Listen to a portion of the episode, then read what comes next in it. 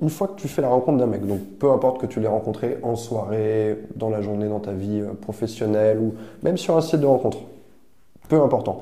Première chose, c'est que tu vas garder euh, la main sur le timing. ok?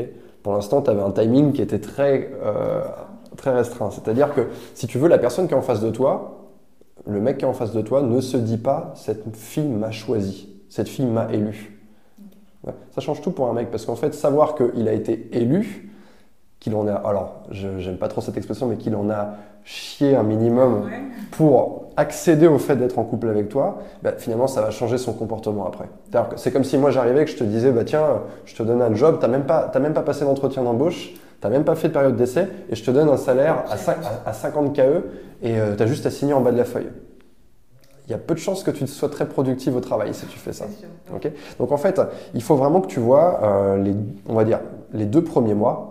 Alors c'est peut-être un peu moins, un peu plus, mais on va dire, je donne ça comme une durée, euh, comme une durée moyenne. Deux mois, ça fait quoi? Ça fait une dizaine de rendez-vous. Si tu réfléchis sur la base d'un rendez-vous par semaine, sachant que les choses vont peut-être un peu s'accélérer ou qu'il y aura peut-être, euh, vous allez commencer à vous voir le week-end, on est sur une période de deux mois. Donc c'est intéressant de voir les choses comme ça. C'est-à-dire que tu vas laisser euh, le mec que tu courtises, que tu essaies de séduire, tu vas le laisser s'investir pour toi. C'est-à-dire qu'il faut le laisser travailler, il faut le laisser venir à toi. Tu vois, tu m'as dit, bah tiens, le mec que tu avais rencontré, il t'a proposé. Tu vois, ça, c'est un mec qui s'investit.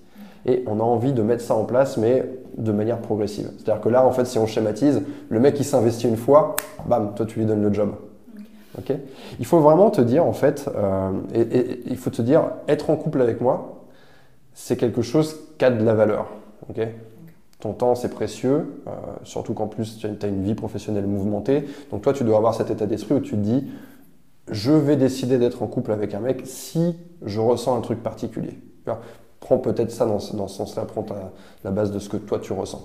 Et tu vas voir que tu auras plus de chances de ressentir ces choses particulières si euh, tu fais, euh, si tu gardes la gestion du timing et que tu fais que les choses vont arriver lentement qu'est-ce qui va se passer en face? Le mec, il va être inquiet. C'est une bonne chose. Il va se dire, j'ai rencontré cette fille. Alors, je pars du principe que euh, tu lui plais physiquement. Mm-hmm. À la base, les mecs, euh, c'est la première chose qui les motive. C'est-à-dire qu'ils rencontrent une fille, ah, tac, visuel, elle me plaît. Bon, voyons ce qu'il y a derrière. Mais euh, ce qu'il doit y avoir derrière, c'est quelles, quelles, sont tes valeurs, quelles sont tes qualités. Mais je veux surtout aussi une fille qui, est, qui sait être un objet de conquête. Parce que les hommes adorent conquérir. On fonctionne qu'à ça. Moi, quand je prends des hommes euh, qui sont en coaching, qui sont en couple, et qui sont avec leur copine et qui me font ouais c'est la routine machin ils ont toujours en eux ce besoin là de conquérir. Ça tape derrière. Et euh, tu vois c'est une fille qui n'a pas su rester un objet de conquête pour eux. D'accord? Donc toi tu dois travailler ça dès le, dès le début. Première chose pour être un objet de conquête je vais avoir la gestion du timing. Et je vais laisser le mec proposer. Alors le café, on va dire, il propose, tu dis oui, on se voit. Ensuite, laisse-le proposer de boire un verre. Il va probablement t'embrasser à la fin du verre. On va dire que c'est en, toute logique, ça va se passer comme ça. Laisse-le continuer à le laisser, à le laisser euh, proposer. Alors toi, tu peux, alors tu peux peut-être proposer le rendez-vous d'après. Ouais. Quand tu proposes un rendez-vous comme ça, essaye de sortir des sentiers battus. C'est-à-dire que pour montrer au mec que, avec toi c'est spécial, il faut qu'il se passe des choses spéciales.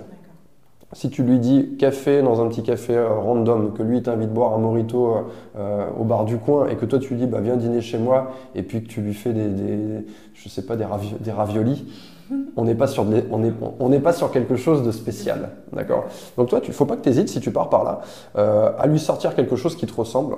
Alors je sais pas du tout ce que tu aimes faire euh, dans ta dans ta vie. Euh, c'est quoi tes occupations ou est-ce que Si je te dis par exemple aller au musée, ça t'intéresse peut-être pas? Non, ou alors voilà. Mais bon, typiquement, euh, moi je peux dire à une fille, bah tiens, viens, on va au, on va au palais de Tokyo vendredi soir parce que la nuit c'est ouvert au public, il y a tel truc. En fait, pense à un truc que toi t'aimes faire naturellement et tu prends le mec et tu l'attires dans ton univers. T'as pas encore couché avec lui à ce moment-là. Mhm. ok? Lui, là, il commence à être inquiet parce que les hommes, ils sont quand même dirigés avant. Le, truc qui leur fait peur quand ils ont rencontré une fille, c'est euh, et si elle disparaît avant que je couche avec elle? Ça, c'est le truc. D'accord. C'est un peu comme si on disait tiens, voilà un cadeau de Noël, il est emballé, machin, et c'est comme si euh, on disait il va disparaître avant que tu aies le temps de l'ouvrir et de savoir ce qu'il y a à l'intérieur. Donc ça, c'est ça, c'est une motivation qui est forte chez les mecs. Et il faut essayer de faire passer, si tu veux, euh, un maximum de choses avant de coucher avec lui.